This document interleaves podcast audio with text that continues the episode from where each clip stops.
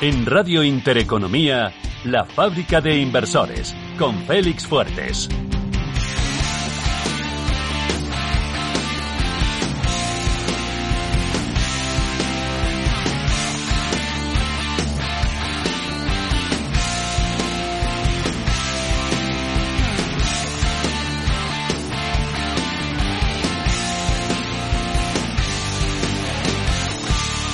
Buenos días a todo el mundo de nuevo en la fábrica de inversores en Radio Intereconomía.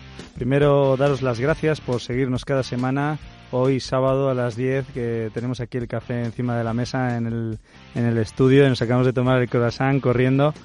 Así que con muchísimas ganas de traeros el contenido de hoy que, que creo que va a ser espectacular. Quedaros pegados a la emisora porque nos vamos a centrar en los riesgos legales a la hora de invertir, a la hora de invertir en startups, concretamente en empresas no cotizadas. Así que no os perdáis nada de lo que hablemos hoy porque va a estar espectacular. Pasamos.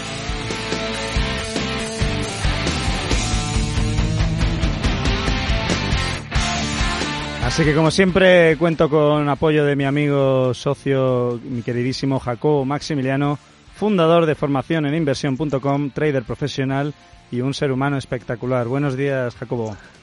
Buenos días, Feli. Eh, nunca fue el fin, sino el camino. Y en este camino es un orgullo estar y un privilegio estar en este programa contigo, colaborando cada semana. Pues tengo que decir que las mismas palabras. Estoy muy orgulloso y muy contento, tío, de compartirlo contigo.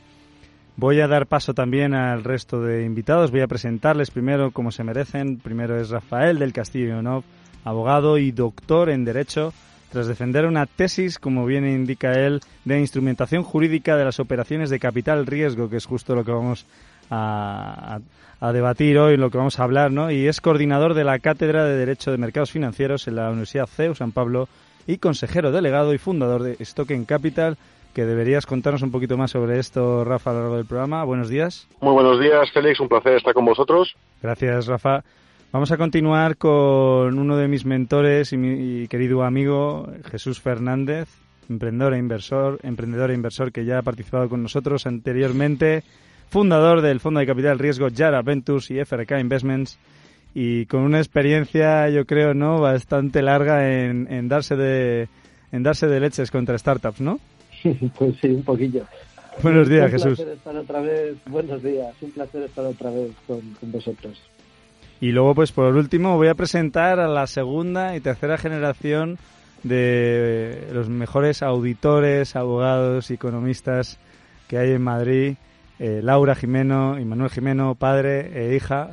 Bienvenidos. Eh, ellos son los fundadores. Bueno, sois segunda y tercera generación, ¿no? Pero son los dueños y, y, Manuel en su caso el consejo delegado de Jimeno Auditores. Así que buenos días y muchísimas gracias por estar aquí con nosotros. Buenos días, Feliz. Encantados de estar otra vez aquí con vosotros. Bueno, igualmente. Bueno, muy contentos de que nos has vuelto a traer aquí a esta casa. Bueno, aquí solo vienen profesionales como la Copa de un Pino, expertos como yo categorizo, porque al final uno nunca deja de aprender. Es decir, como bien dice, dice Charlie Munger, ¿no? Y bueno, le dicen muchos inversores, ¿no? De la historia cuando comentan que si aprendes y ese, y ese conocimiento no lo, no lo llevas a la, a la acción, entonces te conviertes en un loco, no te conviertes en un profesional. Sí. Esto es algo maravilloso y, y, vosotros, desde luego, sois muy profesionales de esto, no, no, no sois académicos. O sea que es un placer teneros hoy aquí por la mañana. Gracias. Pues eh, me gustaría dar paso primero a, a mi amigo Jack, eh, que siempre más me regaña y me tira las orejas y me dice, macho, que no me dejas empezar el programa y tengo que decir la frase del día y el ganador del concurso la semana pasada. Así que Jack, por favor, eh, sé mi invitado para comenzar y abrir el telón. Bueno, pues vamos a recordar que hay un concurso cada semana que se expone una pregunta al final del programa y hemos numer recibimos numerosos emails. El ganador de esta semana se llama Diego Simbaña, enhorabuena, y la pregunta era bastante sencillita. Dime cinco de las diez criptomonedas con mayor market cap según la web CoinMarketCap. Y bueno, la respuesta había, son 10, pues él ha dicho Bitcoin, Ripple, Link, Bitcoin Cash y Ethereum. Son las cinco que él ha nombrado. Y eh, mi más sincera enhorabuena, ya nos pondremos en contacto contigo por email. Y respecto a la frase, he traído a colación una frase que creo que es fundamental para el éxito y dice así, no hay secretos para el éxito. Este se alcanza preparándose trabajando arduamente y aprendiendo del fracaso. Lo dijo Colin Powell, un militar, diplomático y político estadounidense, general de cuatro estrellas y jefe del Estado Mayor. Pues enhorabuena, Diego, y muchísimas gracias, Jacobo, por, por tu aportación siempre extraordinaria. Y además eh, he visto aquí a, a los Jimeno asentiendo, diciendo así. Todo se logra mediante trabajo y esfuerzo. eso lo dijo, lo dijo una vez eh, Tiger Woods diciendo que cuanto, cuanto más entrenaba, mejor jugaba.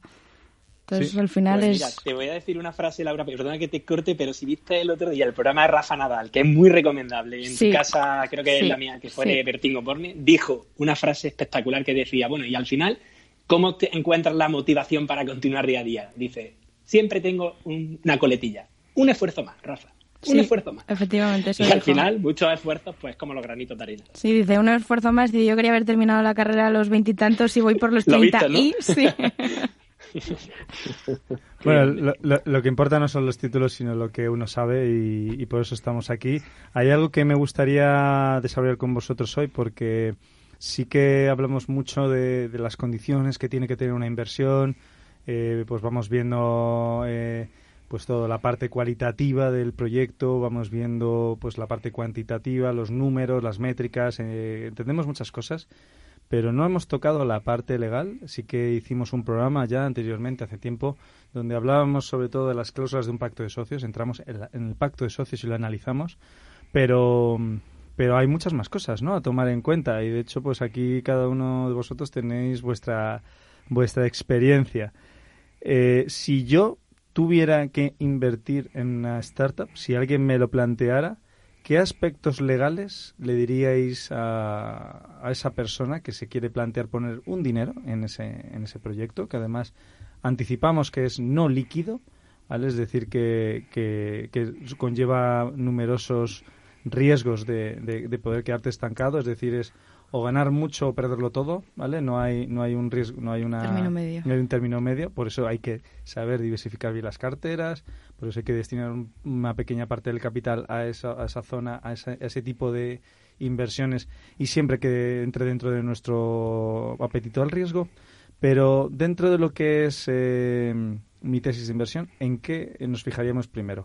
Voy a hacerle esta pregunta a Jesús Fernández, que es eh, el gestor de un, de un fondo eh, que, que, hasta el momento tenéis bastante éxito porque conozco las startups que estáis invertidos, por lo, por, lo que puedo mm. entender que la due diligence que hacéis suele ser bastante considerable. ¿Dónde os fijáis primero eh, al nivel legal? Pues al final el problema es que depende de la jurisdicción donde inviertas, porque no es lo mismo invertir en Israel que en Estados Unidos, que en España, que, bueno, un poquito Europa es un poco más homogéneo, pero depende mucho de eso. Y de hecho finalmente empezamos a restringir eh, dónde invertíamos eh, hacia las jurisdicciones que conocíamos bien nos daban un poquito más de confianza. Eh, Europa da un poquito más de confianza y al final el pacto de socios y que los estatutos digamos sigan al pacto de socios es un poquito lo que más nos fijamos. Luego hay muchas cláusulas que podemos discutir que algunas te arruinan, literalmente, como inversor. Pero un poquito van por ahí los tiros. Claro, en Estados Unidos es que hay tanta flexibilidad que te puedes volver loco. Esto quiere... Pues en España está todo tan cerrado que es todo lo contrario. Saber cómo narices puedo flexibilizar esto porque estoy terriblemente encorsetado. Son cosas un poco complejas en ese sentido. Vale, dices que lo primero que te fijas es un pacto, es en el pacto de socios. No sé si Rafa o Laura me queréis definir un poco qué es este documento, para qué sirve y cómo se y, por qué un inversor podría querer eh, definir este pacto de socios. ¿Qué, qué cosas se suelen eh, definir ahí? Ahí fundamentalmente tienes que tener eh, muy ordenado las puertas de entrada y las puertas de salida, porque al final un inversor como podemos ser cualquiera de nosotros, en una empresa se va a ir diluyendo en el paso del tiempo a través de las diferentes rondas de financiación. Entonces, ¿qué ocurre? Dices, yo he entrado porque me ha convencido el proyecto, porque es un familiar mío, es un amigo y tengo el 12-23% tienes que dejar muy bien ordenado que no llegue mañana un fondo que ponga muchísimo capital y tu participación que has hecho con mucha ilusión se convierta en el 0000. Entonces, todas esas cosas las tienes que dejar muy bien ordenadas y decir, hoy se va a producir tal acontecimiento, tal ampliación de capital que o entran con unas primas muy importantes o que tengas puerta de salida. Eso siempre que, que quieras tener control sobre la sociedad, ¿no? No, cuando tienes un 12% no tienes control de la sociedad, pero hombre, siempre es un accionista referente. Todo aquello que sobrepasa un 3% en una sociedad es un referente. Mm, suelen tener eh, por lo menos voz ¿no? en los consejos de administración, que no, está, que no está nada mal. Y en este caso eh, es importante tener en cuenta, es decir, ¿hay alguna casuística que haga que sea relevante a la hora de ver el tipo de, sociedad que se ha constituido? Es decir, si, si a nosotros nos viene un, un, proyecto que quiere que invirtamos en una comunidad de bienes, al final, ¿qué, ¿qué, puede echarnos para atrás si fuera un tipo de sociedad que no sea limitada? si es una sociedad anónima, al final los requisitos y los procedimientos son mucho más pomposos o complicados, por así decirlo. Una sociedad limitada que al final es, mm, yo creo que la gran mayoría que las, de, las que usamos nosotros, con las que tratamos en el despacho, permiten una flexibilidad que una sociedad anónima no te, no te permite en cuanto a todo tema de trámites, tema de fechas, eh, reuniones de junta, pero, por, la, pero por lo que es eh, requisitos legales de sobre las Hombre, el primero de, todo es que para fundar una sociedad eh, limitada solo necesitas eh, 3.000 euros. Sin embargo, para una sociedad anónima la cuantía del capital es muchísimo más amplio y no todo el mundo tiene ese capital al principio para iniciar una sociedad. Al final, yo creo que el, el primer requisito, el primer escollo que encuentra alguien que quiere montar una sociedad es precisamente el capital inicial. Y en este caso, ¿vale? O sea, consideramos que al final el, es mucho más costoso eh, entrar en una sociedad anónima. Entiendo que, que son 60.000 euros, 60, ¿no? 60.000 euros. 60.000 euros para, para fundar la sociedad. que tú sabes que una sociedad limitada son 3.000 y no hay ni que ponerlos, porque con dos ordenadores has arreglado la constitución. Claro, haces una atribución en especie y ya está, ¿no? Sí, aquí eh, esta es la práctica habitual. Si, porque la, la duda un poco que surge aquí es por qué se constituyen sociedades limitadas y por qué un inversor debería solicitar siempre que, la que, sea una sociedad limitada, entendiendo un poco también por qué limita su, su responsabilidad, Claro, si al final acaba entrando dentro del, del accionariado porque ha puesto dinero en la ampliación de capital, lo que no quiere luego es responder personalmente con sus bienes.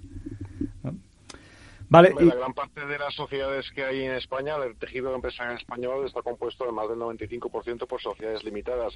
Eso es por algo, estadísticas de, constitución, realmente la sociedad limitada impere precisamente por la facilidad la flexibilidad que, tiene, ¿no? Desde que se retiró el límite máximo al capital social, que existía hace años, hace muchos años, eh, casi todo el mundo fundaba una sociedad limitada. La única, mejor, diferencia palpable es eh, que la sociedad anónima es una sociedad abierta y no es eh, no existe por ejemplo el derecho de adquisición preferente que sí surge en las sociedades limitadas. Eh, ese derecho de, tener que ofrecer eh, tu participación primero a los socios preexistentes o a una serie de personas tasadas antes de poder venderse a un tercero. Eso está regulado en el pacto de socios no normalmente. Mm, no, la misma sociedad limitada. La, ley, de sociedades lo dice expresamente. Ah como paso previo tú tienes que ofrecer al resto de los partícipes tu participación. Qué bueno. De hecho, para un inversor, eh, en modo Venture Capital es mucho más interesante una sociedad limitada precisamente por eso, porque siempre tienen que ofrecerte la capacidad, o sea, que puedas no diluirte, ¿no? Que puedas poner dinero en prorata para no diluirte. Mientras que una sociedad anónima eso no lo tienes. En ese sentido, siempre es mejor que sea una sociedad limitada, eh, hablando de startups, ¿eh? mucho mejor. ¿En, qué fases de startups eh, están tus invertidas? ¿Hace cuándo las invertisteis? Eh, este, no, Jaco, Jesús, perdón. Nosotros entramos en, variedad, desde pre hasta preseria, es decir... Eh, ¿Preseria qué, es, qué, qué, categorizáis como preseria? ¿Qué es una preseria? A ver, un presite es cuando realmente la empresa todavía no ha demostrado nada, no tienen ni siquiera el producto mínimo viable, sino que están cerca de ello, ¿no? Es el típico espacio de los Friends, and Family, pues un poquito después hay Business Angels y, fondos fondos un poco más con más apetito al riesgo. El, la fase seed, la fase semilla es cuando la empresa pues ya ya tiene un producto y ya es capaz de, intentar venderlo, los primeros clientes, etcétera. La serie que se llama serie porque eh, sobre todo en otros países eh, el inversor que entra ya entra con una serie de, prebendas, como por ejemplo mm, si hay dilución eh, yo no me diluyo, o si la empresa no llega a la valoración necesaria, primero cobro yo y luego cobra el resto, pues es cuando ya la empresa ya está en fase de empezar a crecer, ¿no? Y ahí hay distintas series, la serie A, la B, la C, la D, y, y así yo creo que la D, más allá de la D ya es una fase muy muy de consolidación, ¿no? Pero básicamente pues son las distintas fases de crecimiento de, una empresa. Típicamente después de una serie de ellas se van a bolsa o, alguien las compra. Qué bueno, o sea, es decir, en función de la fase de vida en la que se encuentre la empresa, los riesgos legales cambian completamente. Muy interesante ese concepto. De hecho, eh, me gustaría aprovechar, aprovechando mm, que está aquí em, eh, em, Rafa, que joder, estoy con los nombres hoy por la mañana. Eh, no, no, no, eh, con, con, Rafa quiero, quiero comentarle, quiero preguntarle, em, porque llevamos dos semanitas hablando de las cripto, ¿no? De, la tokenización, de las oportunidades que hay para, a la hora de generar liquidez, ganar dinero con los swaps, con las comisiones. claro, tú estás muy especializado en tokenización, Rafa. Cuando tú hablas de tokenización, Entiendo que eh, hay una serie de riesgos legales, es decir, ¿cómo afrontas tú los riesgos legales? ¿En qué fases ofreces la tokenización? Es decir, ah, eh, no sé, explícanos un poco todo eso porque estoy como muy perdido y, me gustaría entender si hay, si, si es, si esa, si ese tipo de actividad se sale de lo habitual o no. Bueno, en principio la pregunta es, eh, si hablamos sobre tokenización, es qué es lo que estamos tokenizando, ¿vale? Nosotros desde Token Capital, la propuesta que hemos hecho al mercado y creemos que es muy, muy importante es, eh, y muy interesante es, vamos a tokenizar, esto es convertir en un activo digital las, el capital social de las empresas, ¿no? Vamos a representar las participaciones sociales de forma digital y vamos a permitir actuar sobre ellas y con ellas.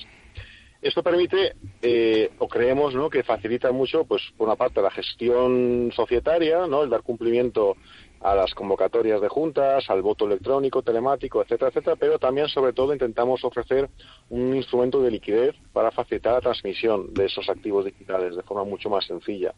Creemos que, eh, y creo que, que todos los compañeros que están que estaban ahí también comentando, mm, el principal problema de, un inversor en una startup es la falta de liquidez. Tú cuando entras en una, en una empresa eh, no sabes eh, cuándo vas a salir, eh, cómo vas a salir, si hay que esperar otra ronda y si necesitas salir, no, no puedes. Es una inversión totalmente ilíquida.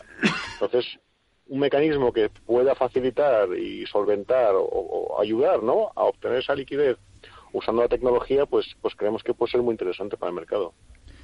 ¿Qué riesgos legales, es decir, eh, qué diferencia hay entre hacerlo de la manera tradicional a nivel del legal? Es decir, si un, si un inversor tiene que confiar en una inversión tokenizada eh, de una sociedad, del capital social de una sociedad, ¿por qué debería hacerlo de esa manera y no hacerlo de la manera tradicional?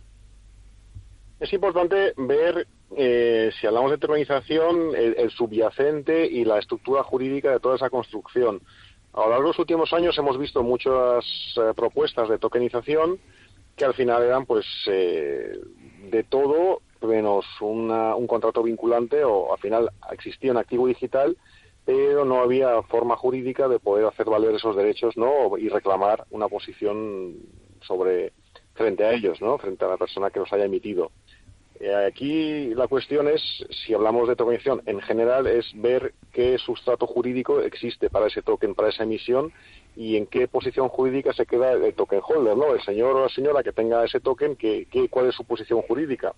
Nuestra propuesta es que la posición jurídica del token holder sea el, estatuto jurídico del socio, que está recogido por la ley social de capital, que quede con esa protección absoluta como cualquier socio mm, ordinario y que tenga una participación. Lo único que utilizamos es tecnología blockchain para hacer un, registro de las, de las transmisiones que hay, las participaciones.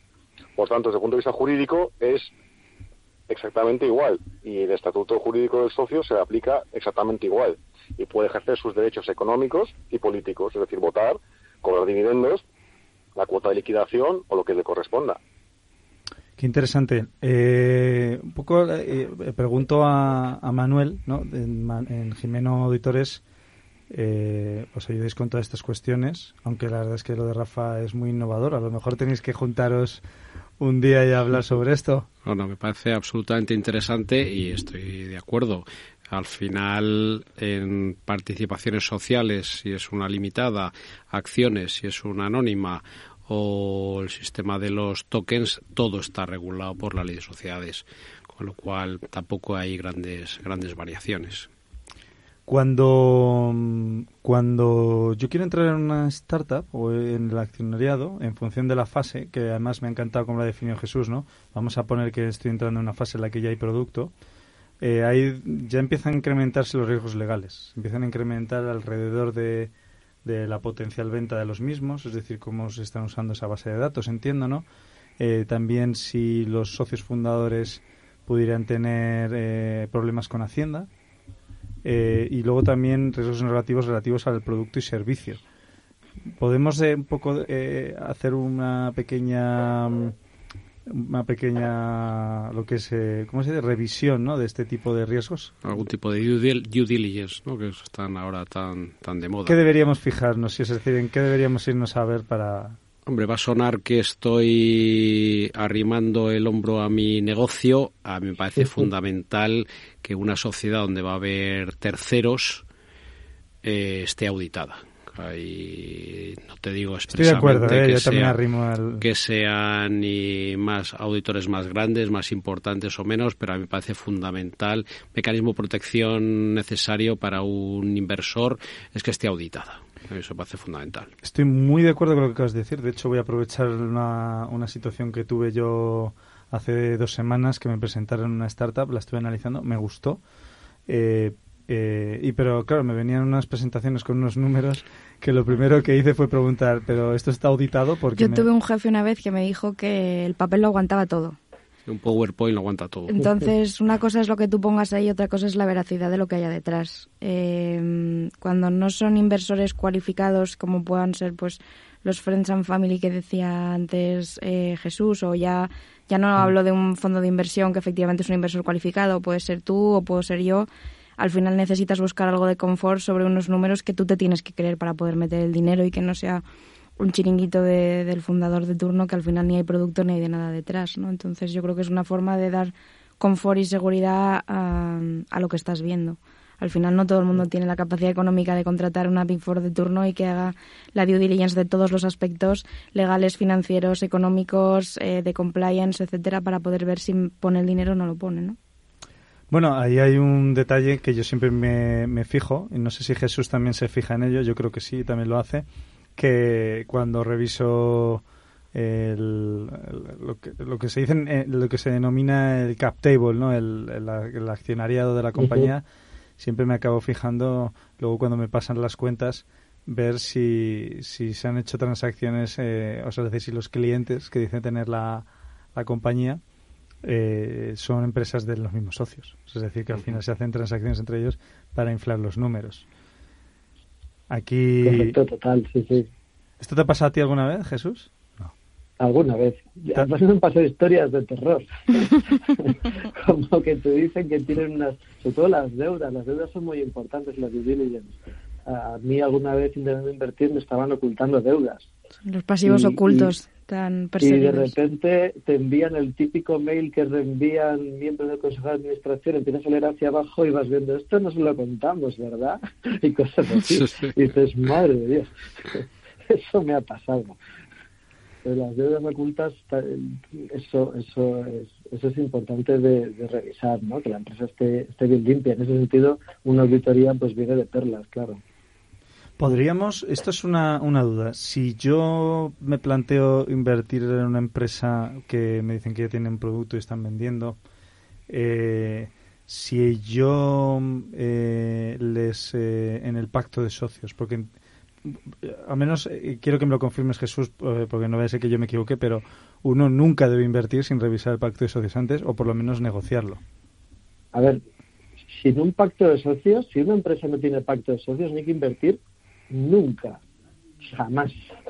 O sea, no es ya simplemente un tema, como decía, decía antes Manuel, de, de oye, la entrada y la salida. Es, es Pensate una cosa, el, había un estudio muy interesante que decía que más del 60% de las startups invertidas por Venture Capital quiebran por motivos personales de los fundadores.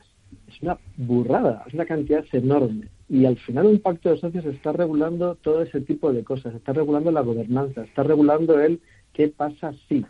Pongo un ejemplo eh, lo típico, vamos a conseguir eh, este plan de negocio. Entonces, ¿quién dices? Oye, cualquier decisión del Consejo de Administración, eh, de repente el Consejo de Administración dice vamos a gastarnos el dinero en comprarnos una casa, pues oye, pues no, que haya un cierto control.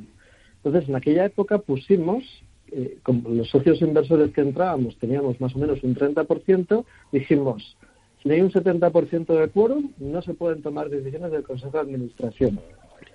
¿Qué nos pasó? Que el fundador se volvió tarumba y se fue. Y se fue de mala manera. Y él tenía un 40 y la empresa quedó en el limbo. Y era una empresa con tecnología, con recursos, con clientes. Se acabó quebrando porque no hubo manera de remontar otra vez eh, la gobernabilidad de la compañía. Entonces, hay que tener un cuidado extremo extremo con los pactos de socios y ver además que los estatutos de la compañía están en línea con el pacto de socios. ¿Qué hubieras tú en ese caso? es decir, ¿qué recomendarías para evitar esa situación? Dentro, es decir, si recibes un pacto de socios ahora, para ti, ¿qué sería un no inmediato o un me lo pienso y sigo revisando? pues hay que irlo viendo, pero al final es cómo se toman las decisiones. Si tengo una cantidad relevante, digamos de más del 10 o el 15%, el poder tener un, voto eh, de oro en, temas importantes, no en cualquier cosa, pero sí en temas importantes. Por ejemplo, vamos a vender el activo. Perdona, yo aquí tengo algo que decir. Eh, nada de consenso, sino voto de oro. Eh, que haya las cláusulas de drag y tajalón para que las todos vendemos o hay los derechos de arrastre típicos, eso, es fundamental. Eh, que tengas también, estamos empezando a poner también las típicas cláusulas de que si quiero, me voy, os vendo la empresa a un euro para evitar estar en los muertos vivientes. Es un good living, ¿no? Como se dice. El good living, sí, sí. Mm. Y si luego la revendéis por más, me pagáis porque me habéis estado tomando el pelo. Eso también, ese tipo de cláusulas, pues son importantes. No hay un montón de klausulillas que, que tiene que tener una compañía y tiene que tener en el pacto de socios claramente qué es lo que la, empresa espera conseguir, cuál es la política de dividendos, eh, por ejemplo, asegurarte que los miembros clave están eh, van a estar presentes y si les das un plan de stock options, pues que tengan su su periodo de, vesting, de que no se pueden ir, o ese, tipo de cosas. Laura, creo que quería comentar algo al respecto. No, estoy de acuerdo con todo lo que, lo que ha dicho Jesús. Muy bien, pues eh, voy a continuar porque me gustaría... A ver, hay algo que os hace muy especiales a los cuatro que estáis aquí. Laura y Manuel eh, están muy especializados en territorio español. Rafa está muy especializado, voy a decir, en internacional. Rafa, no te, no te voy a exponer aquí en la radio. Y, pero sí que es verdad que está, está muy metido en, internacionalizar cada vez más toda la, parte societaria con la tokenización. Y luego pues tenemos a Jesús que el tío ha dicho me voy a Irlanda porque aquí en España esto no funciona. Entonces, me gustaría saber vuestros puntos de vista. ¿Cuáles son las bondades o las maldades, voy a decir, la, parte maldada de invertir en España, en una sociedad en España? ¿Cuáles pueden ser las limitaciones para alguien que tenga, es decir, localizamos un proyectazo con unos emprendedores que se llevan bien, con un pacto de socios bien definido, bien capitalizados, eh, un producto que nos gusta? Pero, pero no, somos conscientes todavía de que tenemos un regulador que puede poner trabas y puertas al campo y además puede tardar mucho en, solucionar esos problemas porque tiene otras prioridades. si me permites un segundo, el, nosotros invertimos tranquilamente en España, en, startups en España. Lo que sucede es que a nivel de, de vehículos de inversión, Irlanda le da mil vueltas en regulación. De hecho, Irlanda a día de hoy tiene, mm, tiene tantos fondos en Irlanda como en el resto de Europa junta. O sea, es el país ideal para, a nivel de regulación para montar vehículos de inversión y fondos. básicamente, pues por eso estamos ahí. Tú traes un inversor de fuera a España y empiezan a pedirle el NIF que pase por el comité de la, el, el estampita de la Haya, como le llamo yo, para legalizar no sé qué. O sea, el inversor dice, déjame en paz, no quiero saber nada. hasta, consigues consigue sobrepasar la, ley de blanqueo de capitales, vamos, te has terminado la inversión dos veces. O sea, el proyecto se ha, se ha, caído o ha terminado y no has terminado tú todavía de pasar el blanqueo de capitales. Y, y en Irlanda, que sigue siendo la misma ley europea, pues eso no pasa. En Irlanda, pues oye, tienes que hacer el blanqueo de capitales también, pero es razonable. O sea, no hace falta que el inversor se vuelva loco y tú puedes montar toda una serie de, temas legales o, fiarte, digamos, de la regulación irlandesa o del Banco de Irlanda, Central de Irlanda, que es el, que, el regulador, y las cosas funcionan razonablemente bien. Aquí todo es lento, todo es, es muy complejo. A nivel de startup ya es otra historia. Entonces, nosotros invertimos en Estados Unidos porque lo conocemos muy bien, en Irlanda e Inglaterra porque lo conocemos muy bien, en España porque lo conocemos muy bien y en Israel porque, aparte que lo conocemos muy bien, las empresas son espectaculares y otros países pues no los conocemos tanto y pasamos de invertir ahí, básicamente. Jack, eh, sé que estás ahí, eres abogado, me lo comentas muchas veces, seguro que quieres comentar algo, ¿no? Además eres empresario, has tenido que lidiar con, con patentes eh, de tus productos eh, a lo largo de los años. A ver, al final yo soy empresario, como tú dices, al final lo que soy un solucionador de problemas, como me gusta a mí definirme, porque poner títulos a las cosas, pues bueno, lo que sí, a ver, estoy escuchando con la boca abierta, aprendiendo de los mejores. Evidentemente yo tengo mi propia historia, mis propias experiencias que se podrían contar y que realmente pues afectarían de una manera muy, muy realista, aportarían esa visión realista. Y bueno, por, poner un ejemplo, eh, en mi empresa, efectivamente, en la primera que constituí del sector de la moda y el calzado, no hicimos pacto de socios y por no hacer eh, leña del árbol caído tuvimos grandes problemas, porque nosotros empezamos cuatro socios y nos quedamos finalmente, eh, de los 12 años, 11 años que lleva la empresa abierta, eh, nos quedamos dos pues a partir del año 3. Y en esos primeros tres años, pues nos pasó de todo. Y cuando digo de todo, es de todo. Y gran parte de la culpa fue el desconocimiento, la temeridad, o llamémosle la ignorancia, a pesar de mi, de mi formación jurídica y además de ser no estar colegiado, pero mm, ser jurista y hacer los propios contratos de mi empresa. De no haber hecho ese pacto de socios, me arrepentiré eh, mucho, mucho tiempo. Pero al final, bueno, tuvimos la suerte que, como digo siempre, con la fuerza, la disciplina y la metodología, pues sacamos la empresa adelante y nos reportó grandes triunfos a todos los niveles. Pero fueron orígenes muy complicados. O sea que eh, tú también estás, pero en la parte del emprendedor, ¿no? Y aprendiste, has aprendido también en base a esfuerzo y práctica. A ver, yo puedo hablar desde los dos puntos de vista, desde el emprendedor y, de, y desde a lo mejor como una persona que ha recomendado. A mí me llaman muchas veces gente, incluso en la universidad he dado varias charlas para los jóvenes Paraguay, como yo me gusta llamarle, y explicar y explicarles que, que, que, bueno, que una cosa es lo que dicen los libros, que está muy bien, pero después cuando te enfrentas día a día a los malvados, como a mí me gusta definirlo. Eh, los malvados son mm, cosas que surgen como el mail que recibió eh, que recibió antes diciendo que, oye, esto se lo contamos, ¿no? Pues bueno, todos los días surgen incertidumbres, surgen problemas que no te esperas y yo le llamo a eso pues los malvados cuando te viene algo que no te espera y, hay que ser un solucionador de problemas y estar y entre y yo siempre digo una, una frase un refrán que me gusta usar que las, las cosas claras hacen amistades largas ¿Y eso qué significa? Pues que cuando tú defines muy bien en los documentos, y Félix, que es mi socio en esta empresa de formación e inversión de la academia, lo sabe bien, lo pesado que soy con los documentos jurídicos y él muchas veces me dice, pero tío, tal, hacemos grabaciones Zoom para que todo quede grabado, todo especificado, él puede dar constancia de lo que estoy diciendo. Sí, sí, sí, sí. Y eso pues es un elemento que define mi trayectoria profesional, el haberme encontrado con tantas mm, situaciones inverosímiles me hace ser muy cauto a la hora de cualquier mm, aportación, cualquier movimiento que haya en la empresa, dejarlo estipulado por escrito con todas las cláusulas y en función de los reglamentos, ordenanzas y normativas que estén vigentes para poder después, si hay un conflicto, esa cosas claras van a hacer que las amistades o las relaciones societarias no se rompan, sino que como ha quedado todo muy especificado. Mi abuelo, que fue empresario también del sector de, los jamones y tenía una empresa de jamón, una marca comercial, decía siempre una frase que nunca se me olvidará, que decía que eh, más vale una vez colorado que ciento amarilla. Así que yo animo a la gente que nos esté escuchando que aplique ese refrán porque, porque le irá bien si lo hace. ¿Querías comentar algo, Jesús?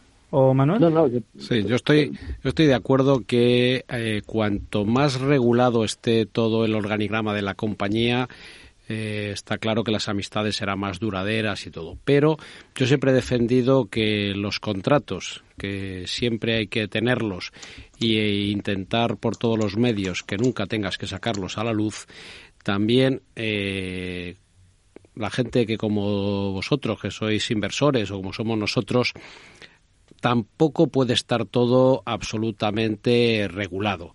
O sea, tú, los profesionales solo del estudio, cuando luego salen a la calle, se dan cuenta que sí, que teoría sabe mucho, pero en la calle, yo siempre digo lo mismo, dan unas cuchilladas que son dolorosísimas. Entonces, bueno, el pacto de socios, todo muy regulado, pero hay que tener la mente abierta a las circunstancias de cada día. Pues eh, Manuel, eh, Jacobo, mil gracias por, por, por, este, por vuestra experiencia, por abriros. Jesús y Rafa igual. Tenemos un regalo para vosotros hoy por la mañana. Laura también, que no me olvido de ella. Eh, espero que lo disfrutéis.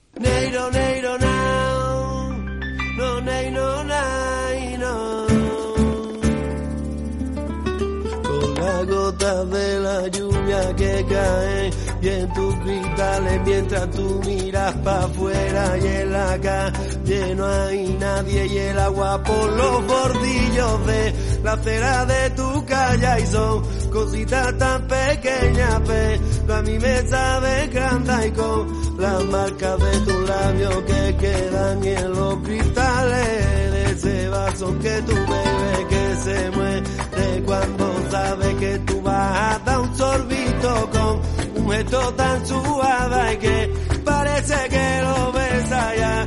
Mi me sabe tan grande y si yo suelo caminar sobre brasa ese día, si me gusta disfrutar por la noche y por el día, no es que sea un superman, es que me gusta la vida. Y volvemos con nuestros queridos eh, Laura, Manuel, Rafael, Jesús, Jacobo. Espectacular mañana, qué programa, qué programazo, estoy disfrutándolo muchísimo. Quiero avisar a todo el mundo antes de, que os lancéis ya a poneros a invertir en startups, por favor, no, no lo hagáis. Que sepáis que no es la mejor opción para inversores pasivos. Eh, tenéis que definir primero vuestro propio perfil de inversor, definir vuestra tesis y esto, como habéis visto, no se trata solo de aportar capital, también es importante sumar conocimiento y experiencia de expertos, expertos como Jimeno Auditores, como Stock Capital, como FRK Investments, Yara Ventures o incluso formación en inversión.com. Que, que, bueno, que al final cuando queremos hacer nuestra primera inversión, pues eh, imprescindible analizar nuestro riesgo siempre teniendo en cuenta la fase en la que nos encontramos, la fase en la que se encuentra esa, esa startup, esa compañía, y de ahí pues intentar mitigarlo. Cuanto más, cuanto más mejor. Hemos estado hablando de, de la parte de la gestión de riesgos legales por la parte mercantil, que me ha parecido fascinante, pero no hemos entrado en la parte de propiedad intelectual, la parte del producto, de, de la compañía y sobre todo si los activos que tiene la empresa realmente son de la, de la misma empresa. ¿Hay alguna forma de que podamos eh, ver o comprobar que todo esto... No además, no sé si he metido todo dentro de un mismo saco, he hecho un batiburrillo o se puede ir diferenciando. No sé si quieres empezar tú, Laura.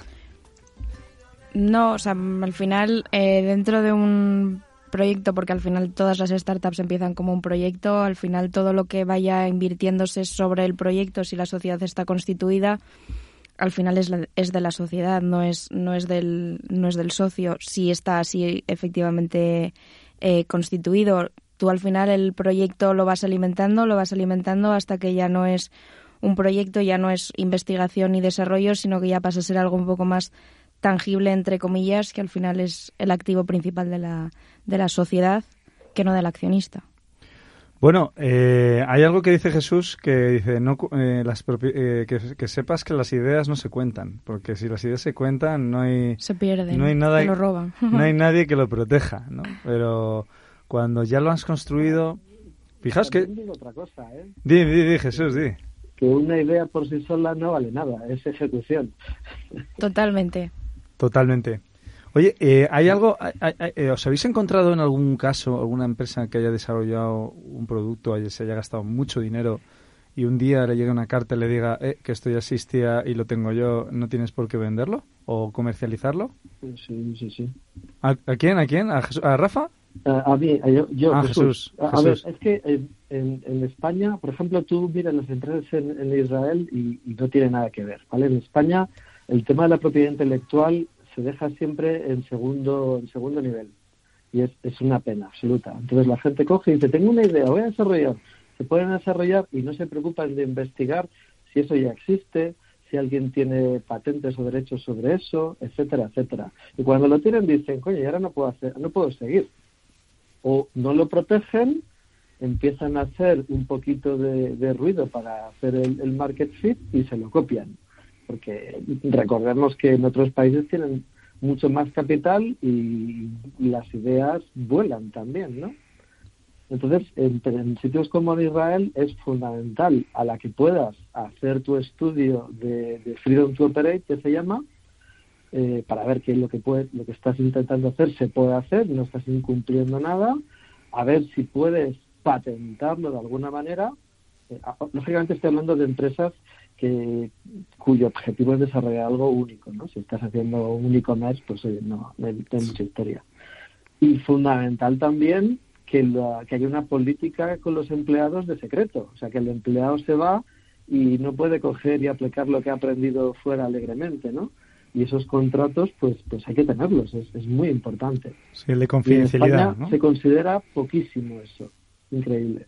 Bueno, yo creo que ahora cada vez, perdóname que, te corte, Félix, yo creo que ahora cada vez más eh, sí que se está incluyendo la parte de la confidencialidad dentro del propio contrato laboral cuando se firma, o por lo menos según qué empresas cada vez sí que aparece, sí que aparece más de lo que veas aquí no, no lo cuentes. Confidencialidad y no, y no competencia. Correcto. No puedes poner a hacer lo mismo o algo similar para un competidor.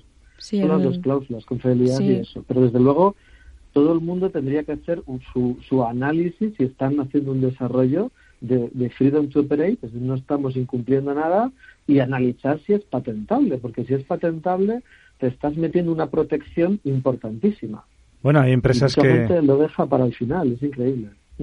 Sí, no, hay, hay, acciones de bolsas así que, que, que tienen un foso defensivo muy grande porque tienen patentado su producto, ¿no?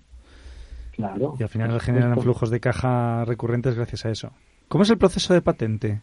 Es decir, si yo patento algo en España, ¿está protegido fuera de España?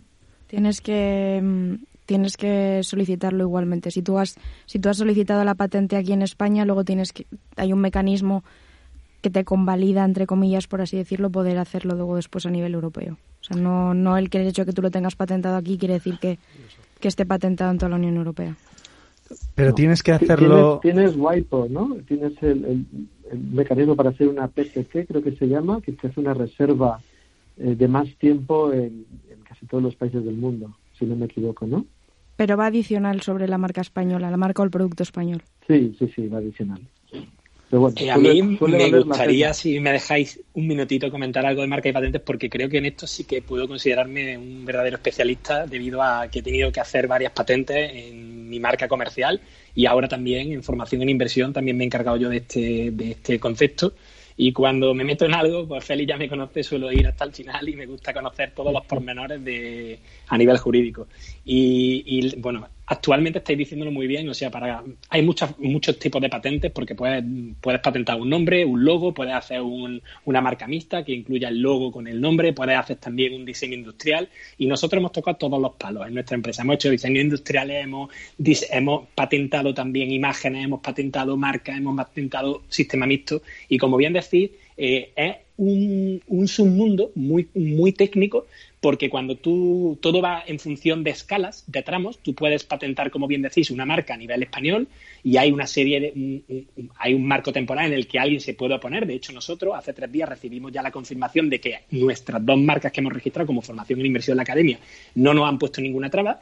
Pero después, claro, una vez que lo registras en España, a nivel comunitario, está registrada tu marca y si alguien registra algo parecido, eh, te van a llamar pero tú no tienes, eh, por decirlo de alguna manera, no tienes los derechos en el resto de países. Es algo bastante complejo y, y desde mi punto de vista apasionante. Nosotros hemos llegado a registrar la marca en Japón, la marca en México, porque teníamos allí clientes y necesitamos registrarla.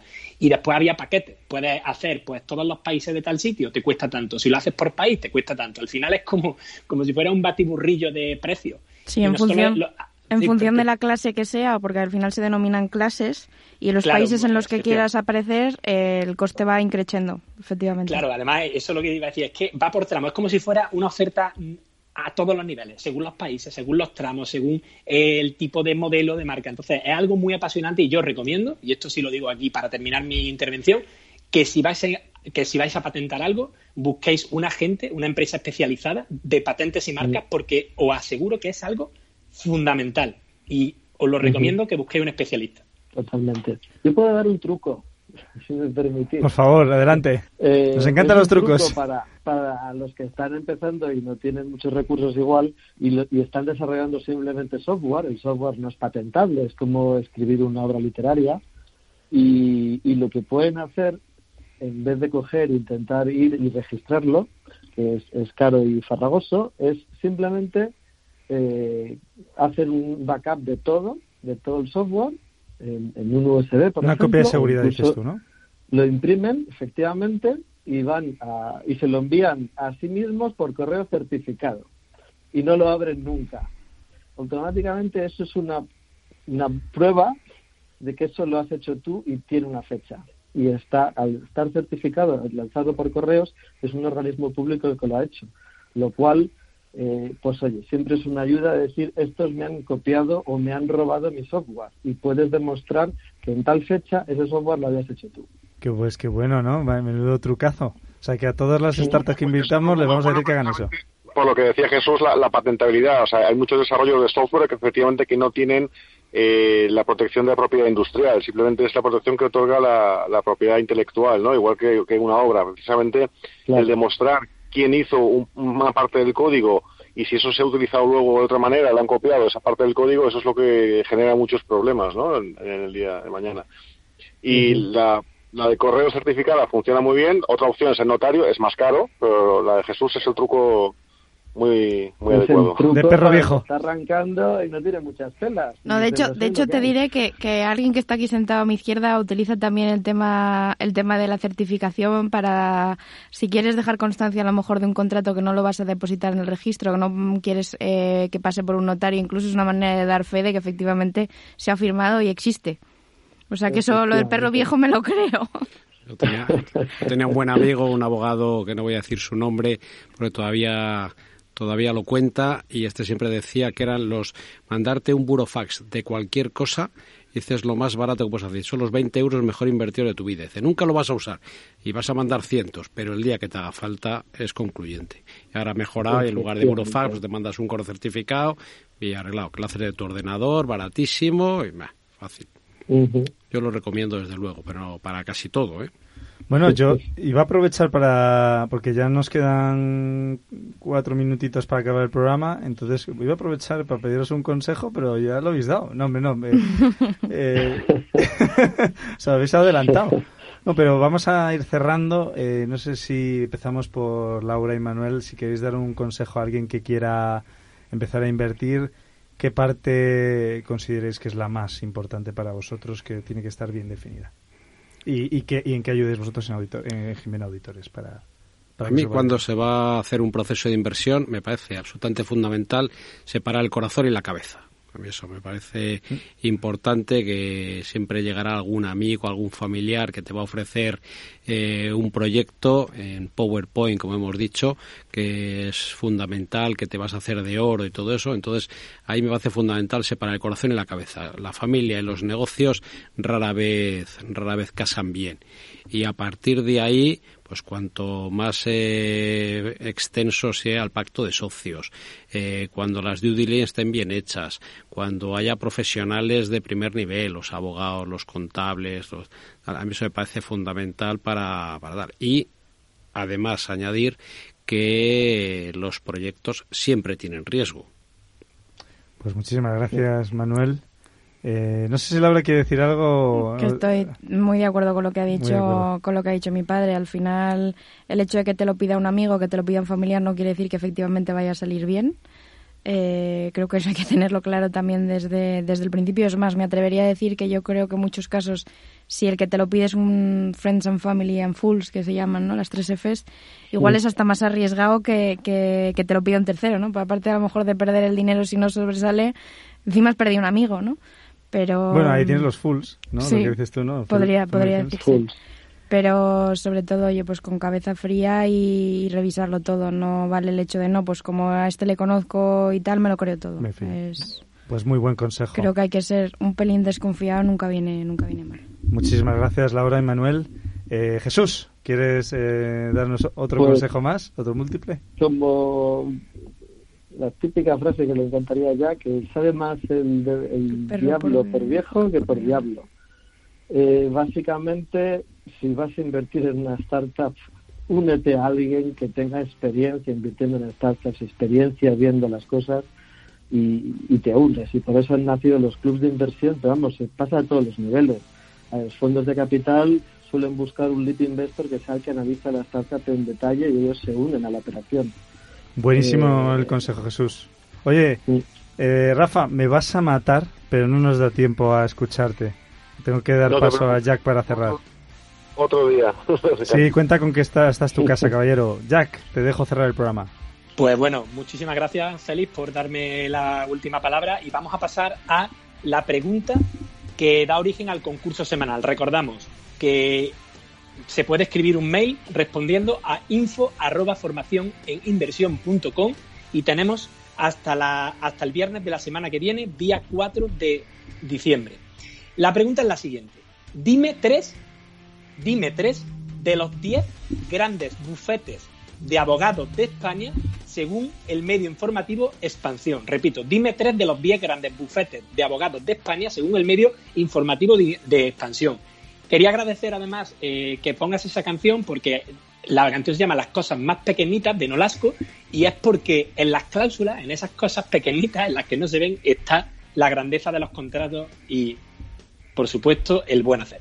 Qué grande, Jacobo. Muchísimas gracias por todo. Enhorabuena al ganador del concurso. Mucha suerte. Y gracias a todos los invitados por haber estado hoy con nosotros. Nos vemos el próximo sábado con más y mejor la fábrica de inversores. Hasta pronto.